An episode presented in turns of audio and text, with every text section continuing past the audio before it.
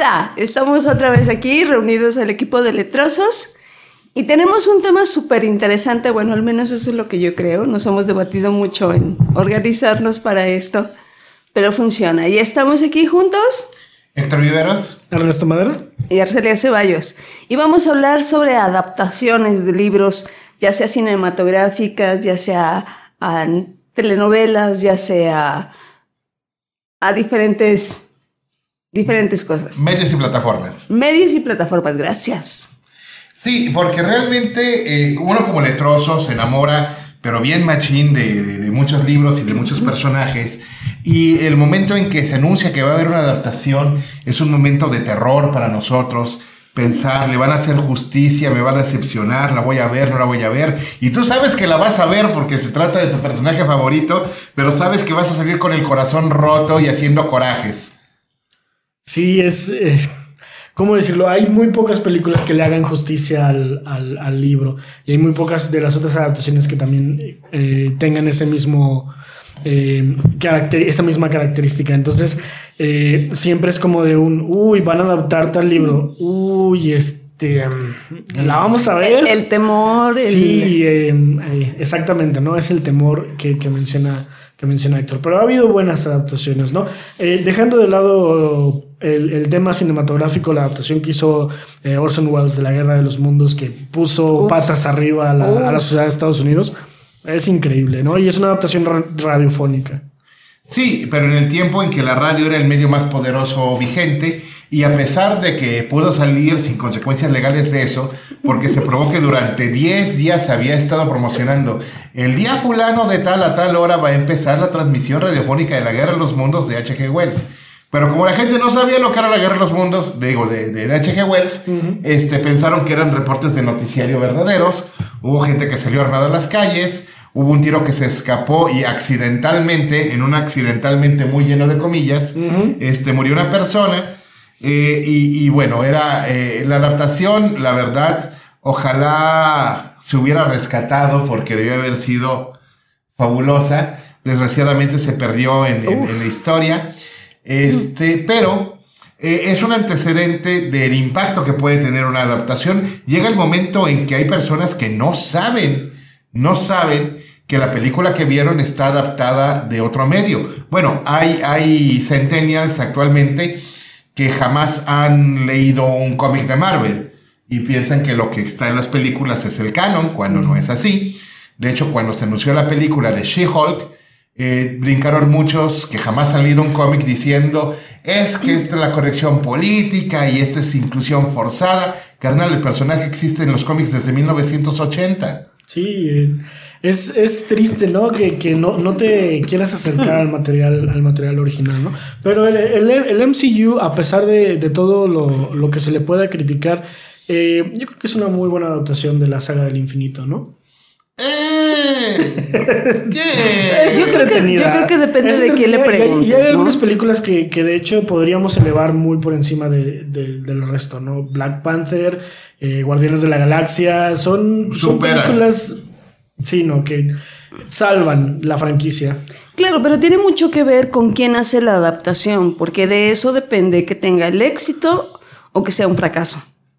Sí, porque, bueno, tenemos el asunto de que para esta generación eh, la adaptación de, de J.K. Rowling y Harry Potter al cine fue, fue, realmente genial. Hay que decir que el casting fue perfecto en muchos casos. ¿Sí? Es decir, que Gary Oldman de Sirius Black es increíble. Es increíble. Es decir, que que Elena Bohan Carter de, de, de Bellatrix es, es, material de pesadilla Y, cualquier cosa que, que, haga Emma Thompson. Fabuloso, a pesar de que, de que ya no se hable con su marido. Em, Emma Thompson. Emma Thompson interpretó a Sybil Trelawney, la profesora de... Ah, tienes razón, le estoy confundiendo. Eh, sí, eh, y, ya que lo mencionas, eh, Harry Potter es un perfecto ejemplo de, de, buenas adaptaciones y de malas adaptaciones. Sí, es cierto. Si consideramos El, el prisionero de Azkaban, es una película muy buena. Cinematográficamente hablando, el, el, uso de la cámara de Alfonso Carón creo que está bastante... No hay necesidad de discutir la maestría que tiene con los ángulos, con eh, los travelings, con la forma que tiene de, narrar historias con la cámara, ¿no? Y tienes el, otro extremo con películas como El, prisionero, el, el, Príncipe Mestizo o, La Orden del Fénix, que son adaptaciones que le, le, le deben mucho a los libros. Y, y hablando de eso, bueno, eh, hablábamos de novela de aventuras hace unos podcasts. Eh, hay adaptaciones buenísimas y malísimas de, de Verne. De hecho, en realidad creo que todas son malas de Todas son malas, no, no han este, podido hacer justicia. Hay una de Nera Misteriosa donde sale la roca. Sí, no, es, es, y de hecho lo peor de todo es que es, es, una secuela de Viaje al Centro de la Tierra y la roca toma el relevo que dejó Brendan Fraser en la franquicia. Exacto. Digo, porque Brendan Fraser por lo menos es simpático. Por lo menos, ¿no? Y, y lo recuerdas por, porque, porque te gustó en la momia, admítelo. Sí, sí. Bueno, es que no le puedes pedir menos a, a Brendan Fraser, seamos honestos. Sí, y, cuando te da menos, pues te decepciona bastante. Claro, claro, y, luego te pasan de Brendan Fraser a la, roca. olvídate. Y hablando de eso, bueno, eh, fue un fenómeno mundial en la primera adaptación al cine de viaje de, de La Vuelta al Mundo en 80 días que se tomaron todas las libertades posibles al momento de adaptarlo, tanto que, que el comedido, aventurero y desafortunado Passepartout eh, pasó a ser Cantinflas, pero, pero fue, pero fue este, una demostración, fue un pretexto para demostrar la capacidad de convocatoria y de creatividad del lenguaje cinematográfico. La película, si ignoras el material original, es una excelente película ligera de aventura. Con la comedia de Cantinflas. Así es, pero después quisieron repetir eso con Jackie Chan y con Arnold Schwarzenegger. No, y no le salió nada. no, no, por favor, no. Mis ojos. es que tú sí la viste. Y, hablando de, adaptaciones que se toman muchas libertades a la hora de contar la historia, la obra más adaptada de toda la historia de la literatura es Drácula. Y de Drácula hay mil y una adaptaciones que se la toman tan a la ligera que hoy en día las personas que no han leído el libro tienen una idea de Drácula que está muy alejada de lo que Bram Stoker imaginó. O más aún, hay gente que ya leyó la, la, obra y ve la película y te das cuenta de que nada que ver. Sí, no. No, no, no, y, peor que Drácula, fíjense, peor que Drácula, aunque no ha sido tan adaptado como Drácula en, en número de veces, a, Frankenstein le va peor. Sí, estoy de acuerdo. Ni, ni, hay turbo enfurecida, ni hay científico loco, ni hay Igor, ni hay tormenta, ni hay nada.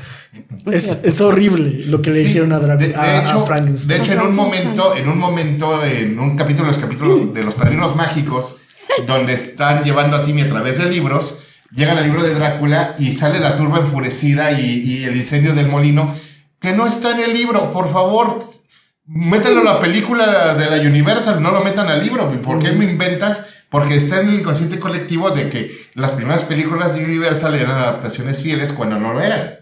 Sí, no, y, es que no lo eran porque no creían en el poder que, tiene, que tiene el, material original para atraer a las masas, lo cual creo yo que es una... Es un error muy grande. Es un error. Y, prueba de eso está la adaptación que hizo Francis Ford Coppola de, de Drácula específicamente, eh, Drácula de Bram Stoker, que es magistral con Gary Oldman como, como Drácula, como Winona Ryder, como Mina Harker, eh, Anthony Hopkins como, como Van Helsing. Eh, este, Keanu Reeves. Keanu Reeves, Keanu Reeves, papá Keanu Reeves. Como digo yo, Keanu Papacito Reeves. Ándale, ese. Una, una de sus primeras películas sí, exactamente. Bueno, cuando recuperen el aliento a mis compañeros, este, Sí, ah, nos vamos con que eh, la, la, novela romántica victoriana ha sido increíblemente adaptada porque uno pensaría que esos volúmenes gruesos, sensibileros, este, obsesionados con, con tramas de, amor profundo y azotado. Sobre todo azotado. Sobre, todo, azotado. Este, no, no iban a tener adaptaciones eh, de los 60 para acá y nos encontramos con que una de las comedias que defendieron los años 90, la comedia que convirtió a Alicia Silverstone en un icono de la moda, la película que fue el inicio de la carrera de Brittany Murphy, Clueless, eh, traducida muy adecuadamente como Ni idea en español, es una versión libre de Emma, de Jane Austen. Que es, eh, de, es probablemente de las novelas menos conocidas de Jane Austen, pero es, es deliciosa. El, el- una chica que descubre que su talento oculto es emparejar gente y a través de una serie de enredos se da cuenta de que, de que no es un talento para nada y de que además es mala haciéndolo. Haciendo parejas. Y, y- y que, y que la que es la que es peor emparejándose es, con, es ella misma. Sí, es- efectivamente, es una de las novelas menos conocidas, más eh, simples, más sencillas, más eh, fáciles de leer y digeribles. Que si lo pones en perspectiva, te das cuenta que aparentemente no tiene nada que ver, ¿no? Clueless y Emma. Ah, una, una adaptación terriblemente libre, increíblemente libre, que es uno de mis grandes placeres culpables en la vida. Mi gran placer culpable es eh, ver a Ledger subir el volumen de las bocinas del campo de fútbol, sobornar a la banda y empezar a cantar. En uh, I love you, baby. Sí. Diez cosas que de ti es sin duda alguna orgullo y prejuicio. Oh. No, no, no, de hecho, espérate. Es la cierto? fierecilla domada. Oh, oh. Acaba de hacer clic, acaba de hacer clic en la cabeza del resto. Es la fierecilla domada. La tenías equivocada. Sí, yo pensé que era orgullo y prejuicio por el, eh, la relación que tienen ellos dos es muy parecida a la relación de. Ajá, no, no, no. es, Sí, sí, de, este, de Mr. Darcy de y Mr. Darcy. Yo- yo- Julia, Julia Stiles es la fierecilla domada. Vaya. De hecho, eh, tal, tal vez la adaptación shakespeariana, que el baile final es vestidos de Shakespeare, que la iglesia, que la iglesia, que la escuela este, tiene, tiene nombre shakespeariano, que el nombre de Heath Ledger es Verona, por los dos Ah. hidalgos de Verona. Ya. Este, sí, es, es, es, es completamente versión libre, libérrima de, de la fierecilla domada. Este, luego, en, en, en otras, en otras adaptaciones, pero bien bizarras, tenemos que el- las películas del diario de Bridget Jones son adaptaciones libérrimas y bastardas de, de Orgullo y Prejuicio. Bueno, esa es una de las obras que hemos visto que tiene muchísimas adaptaciones y algunas que ni al caso, ¿no? Sí, de hecho, eh, a mí me ha parecido las últimas realmente soporíferas. Ni siquiera mi extraño fetiche por Keira Knightley hizo que las aguantara.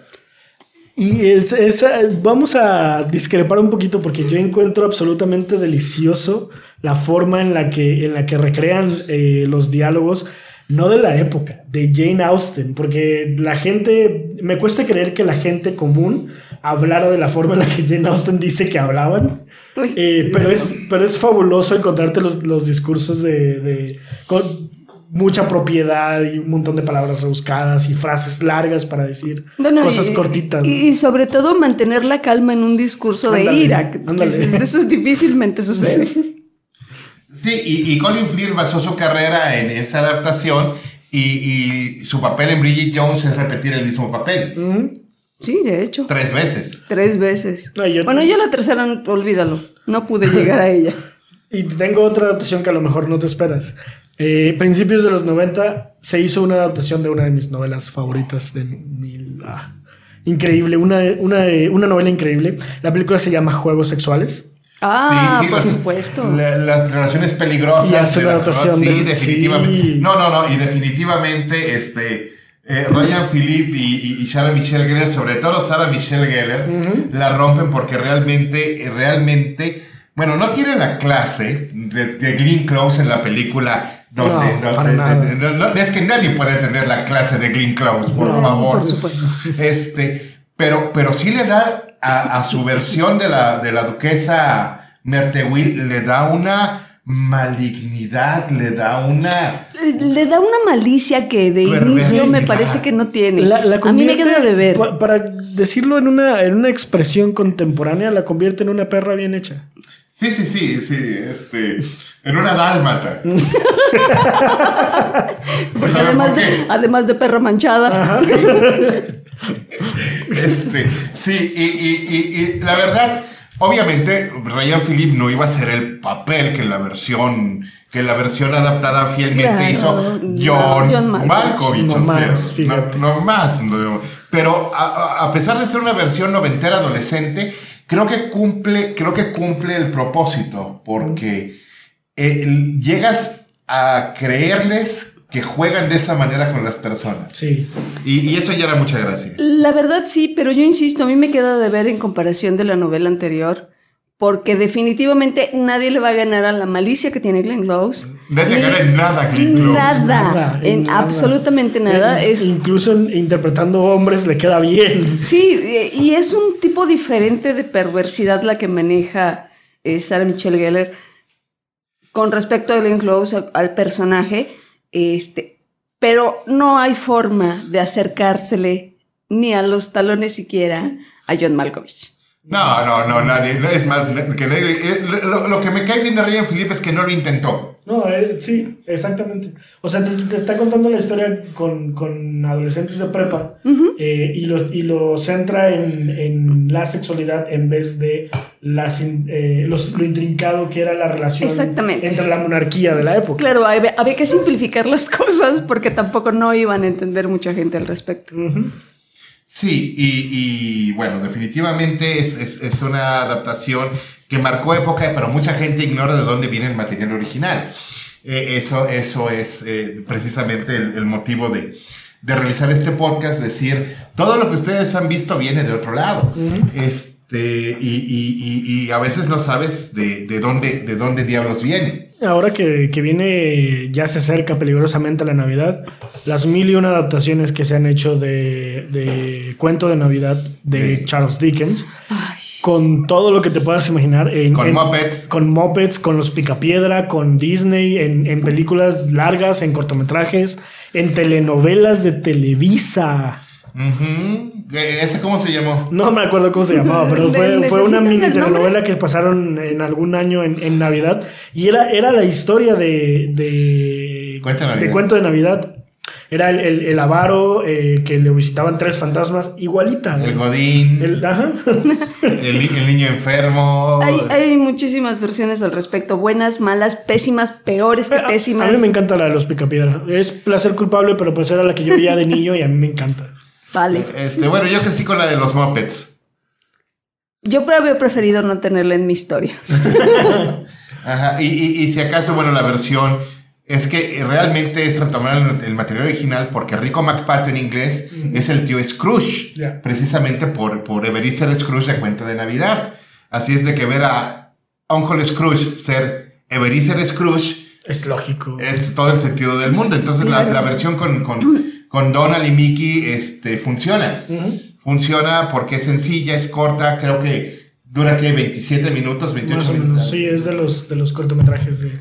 Déjenme ponerles un reto, porque hemos hablado de historias tóxicas, muy tóxicas, que eh, también han tenido sus adaptaciones, buenas, malas, peores y demás. Cumbres borrascosas. ¡Oh! La hemos visto en películas, Ujú, Miniseries. en miniseries, en obras de teatro y en telenovelas, el que le guste. Por cierto, el material original está disponible en la audioteca de Audacia para cuando quieran que les lean el libro así tranquilamente, este, la comunidad de sus audífonos con un... y Iba a decir con un cafecito, no, pero cumbres borrascosas. tiene No, que es poner- con de whisky para arriba. Es de whisky para arriba, es de whisky, arriba. es de whisky para arriba. Sí, eh, Cu- Cumbres, eh, otra de las grandes novelas de la literatura, vamos a decir romántica victoriana por... Nomás porque no encaja en otra categoría. Exactamente. Porque Sí, sí, sí. En, en realidad, en realidad es su propio género, porque, porque, porque es, es eh, o inaugura el género, no de, no, no, no, no de novela romántica, de, ro- de novela romantóxica. Sí, es, Sí. no hay personaje más tóxico en la literatura que Kathleen. Es, eh, bueno. Ya eh, hablamos de eso. Como, y como adaptaciones, eh, hemos tenido también casos de, de que gente que no se lo espera y probablemente eh, nunca se van a enterar de la película que hizo Luis Buñuel, Luis Buñuel aquí en México, que se llama Abismos de Pasión, eh, que es una adaptación de Cumbres Borrascosas, es exactamente la misma historia. El- y, y- y que después llevan a telenovela, que no me acuerdo cómo se, cómo se llamó. Eh, y la gente la ve y ubica la historia y ah, qué, qué buena la historia. Y no se están dando cuenta de que están eh, descubriendo una de las más grandes obras de la literatura inglesa. Cierto. Roman Toxic, realmente. eh, este, bueno, a pesar de que, de que la relación de Caitlin y Heathcliff es la relación más tóxica, dañina, radiactiva, Chernobyl es un campo de juegos de la literatura. La historia es buenísima y les recomendamos eh, este, descargarla en eh, Audacia. También, eh, si ustedes piensan que en algún futuro algo que ustedes puedan escribir pueda ser adaptado a la gran pantalla, a la pantalla chica o, por, o, de perdida a YouTube eh, Premium. Ahí está Cobra Kai. No es, un, no es un mal lugar para caer.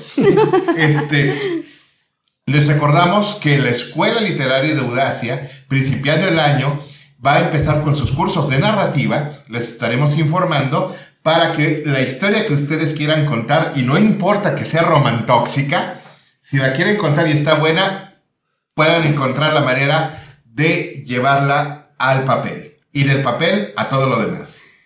Sabemos que este es un tema demasiado amplio y digo demasiado amplio porque podemos encontrarnos las adaptaciones más eh, bizarras, bizarras locas, El cine Y la literatura tiene una relación larga, larga. Incestuosa. Incestuosa, sí. y tortuosa con todos los demás medios. Pero vamos a dejarlo por hoy aquí. Abundaremos más adelante en algún otro podcast con otras adaptaciones. Y bueno, por lo pronto ya les recordamos que estamos en la escuela literaria, ya les recordamos que tenemos libros interesantes en Audacia Aplicación. Y nos despedimos sus amigos. Héctor Viveros. Ernesto Madero. Y Arcelia Ceballos. Nos escuchamos pronto.